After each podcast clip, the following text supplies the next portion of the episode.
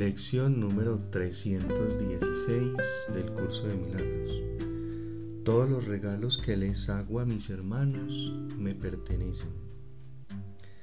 Del mismo modo en que cada uno de los regalos que mis hermanos hacen me pertenece, así también cada regalo que yo hago me pertenece a mí. Cada uno de ellos permite que un error desaparezca sin dejar sombra alguna en la santa mente que mi Padre ama. Su gracia se me concede con cada regalo que cualquier hermano haya recibido desde los orígenes del tiempo y más allá del tiempo también.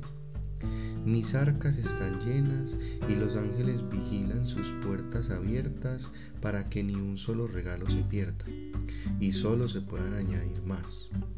Déjame llegar allí donde se encuentran mis tesoros y entrar a donde en verdad soy bienvenido y donde estoy en mi casa, rodeado de los regalos que Dios me ha dado.